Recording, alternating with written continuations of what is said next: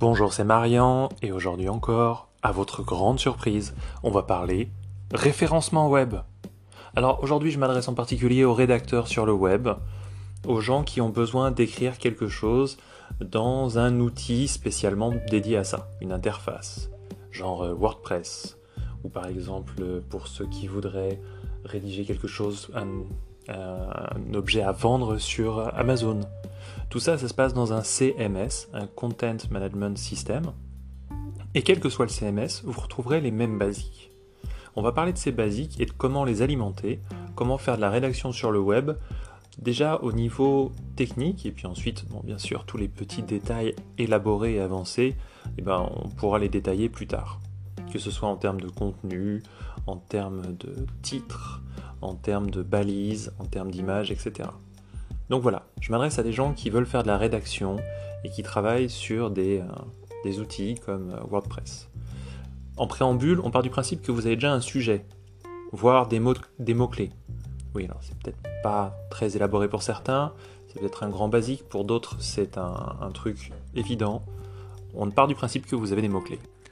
Alors, première chose, vous êtes en train de faire de la rédaction, basiquement, hein, que ce soit d'une fiche produit ou d'un article, vous êtes en train de faire de la rédaction, donc il y a forcément un sujet, et ce sujet il va être lié au titre de la page. Je parle du titre de la page.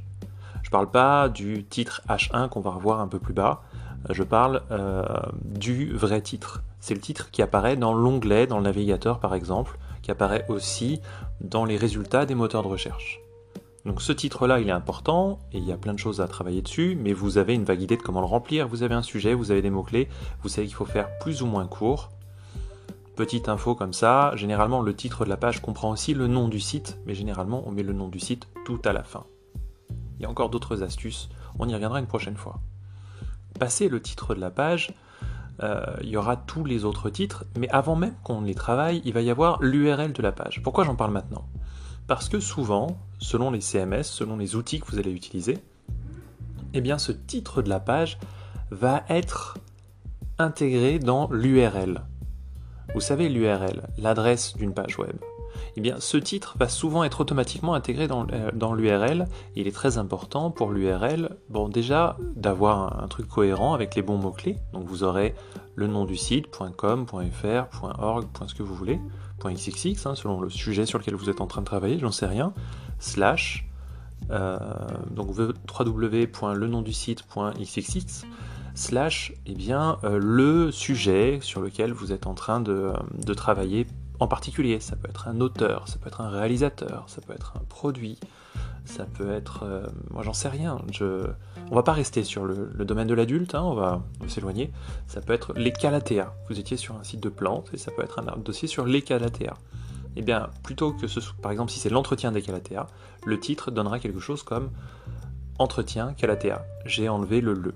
On simplifie énormément pour qu'il n'y ait que les mots-clés essentiels dans l'URL et pour avoir une URL plus courte. Derrière, il y aura ensuite à alimenter le contenu même de l'article ou de la fiche technique ou de la fiche produit.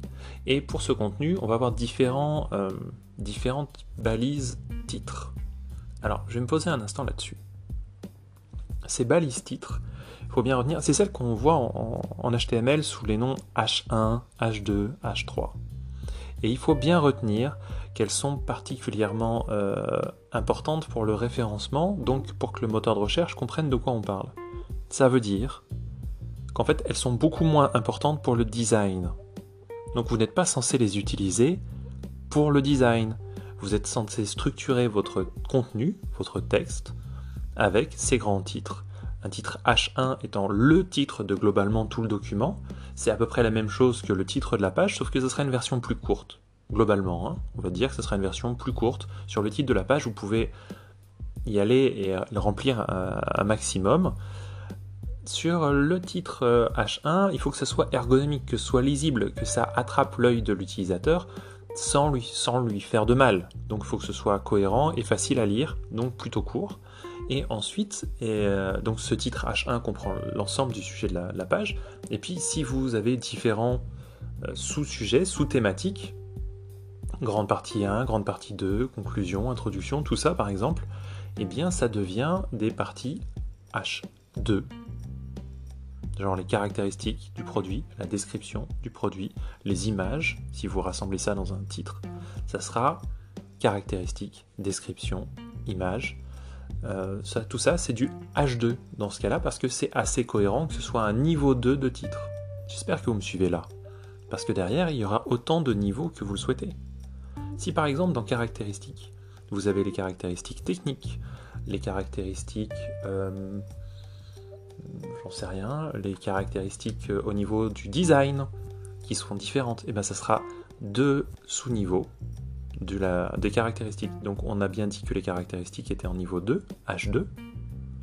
Là, on aura le design en H3 et les caractéristiques techniques en H3 aussi, parce que c'est au même niveau, et ce sont deux paragraphes qui suivent avec un grand titre pour chacune.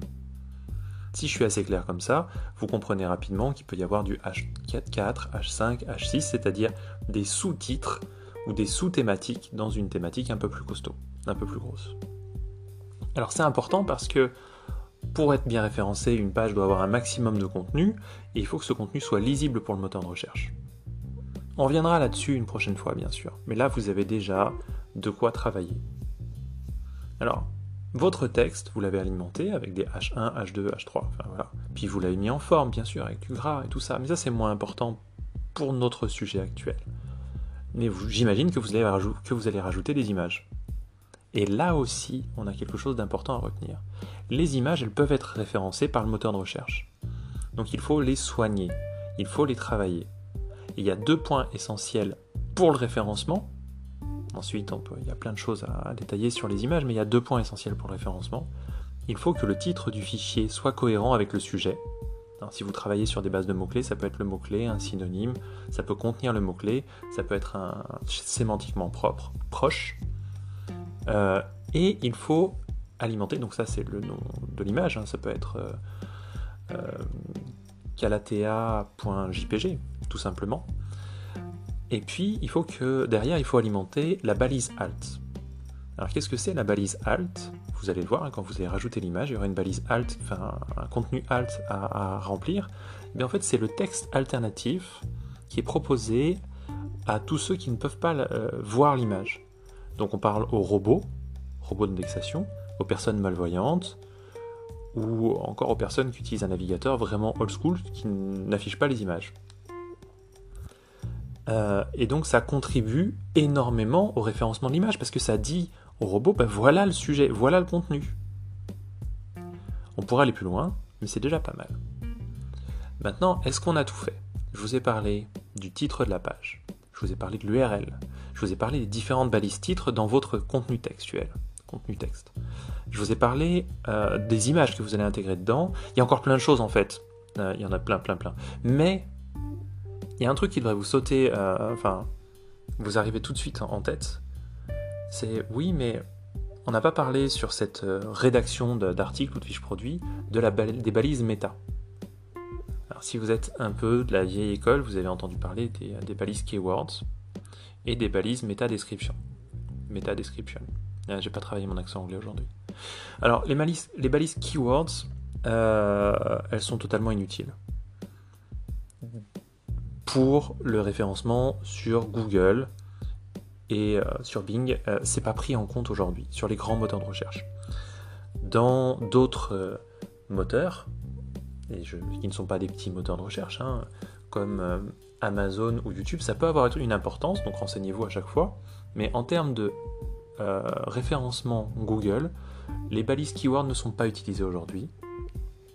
C'est même pas la peine de les remplir, c'est pas la peine de les alimenter sauf si dans votre CMS, vous avez besoin de vous y retrouver par mots-clés, euh, parce que c'est euh, une manière d'avoir une arborescence supplémentaire. Donc là, c'est un autre point qu'on travaillerait une autre fois. Par contre, les balises métadescription, elles sont très très très très très importantes dans notre exemple de référencement sur le moteur de recherche Google. Oui, parce que cette balise métadescription, elle est utilisée pour décrire le contenu de la page dans le résultat de recherche. Alors elle va être juste sous le titre, un peu plus petite, un peu plus grisée, mais beaucoup plus longue. Je vous recommande d'ailleurs de l'alimenter au maximum, euh, donc 140-160 caractères. Et elle est très visible dans les résultats des moteurs de recherche, et c'est pour ça qu'elle est efficace. Parce que autant son effet en termes d'être mieux positionné dans le, dans le moteur de recherche, autant son effet est pas si important, même si ça reste un peu important, mais il y a un effet majeur sur le fait que les gens lisent la description et cliquent ou pas. Donc il faut qu'il y ait le sujet qui soit très clairement expliqué, et puis peut-être des indicateurs ou des choses qui poussent à cliquer. Ça c'est important pour vous, c'est important parce que quand vous êtes au milieu de 10 autres résultats sur une page de résultats Google, vous voulez qu'on clique sur votre lien, sur votre titre et sur votre contenu. Et ça, c'est ce qui est le contenu, enfin votre méta-description. Voilà, c'est ça qui est important. Alors, on a fait un petit premier tour, je détaillerai un peu plus les autres choses qu'on peut faire sur le, référencement on-page, comme je le mettrai dans le titre euh, du podcast. Mais on a déjà fait un tour initial utile pour tous les gens qui sont dans la position de rédacteur. Moi, je vous abandonne ici, mais je reviens très vite. Alors abonnez-vous pour euh, ne rien louper. Et puis, euh, si vous avez une question spécifique sur une problématique SEO, bah, n'hésitez pas à me contacter directement pour un entretien un peu efficace et rapide. Oui, parce qu'il faut que ce soit rapide de mon côté, hein, j'ai pas, pas tout mon temps. Vous pouvez me contacter sur marian.youcanbook.me, marian.youcanbook.me, euh, you can book tout attaché. C'est assez simple. De toute façon, je laisserai l'URL en commentaire de, cette, de ce podcast.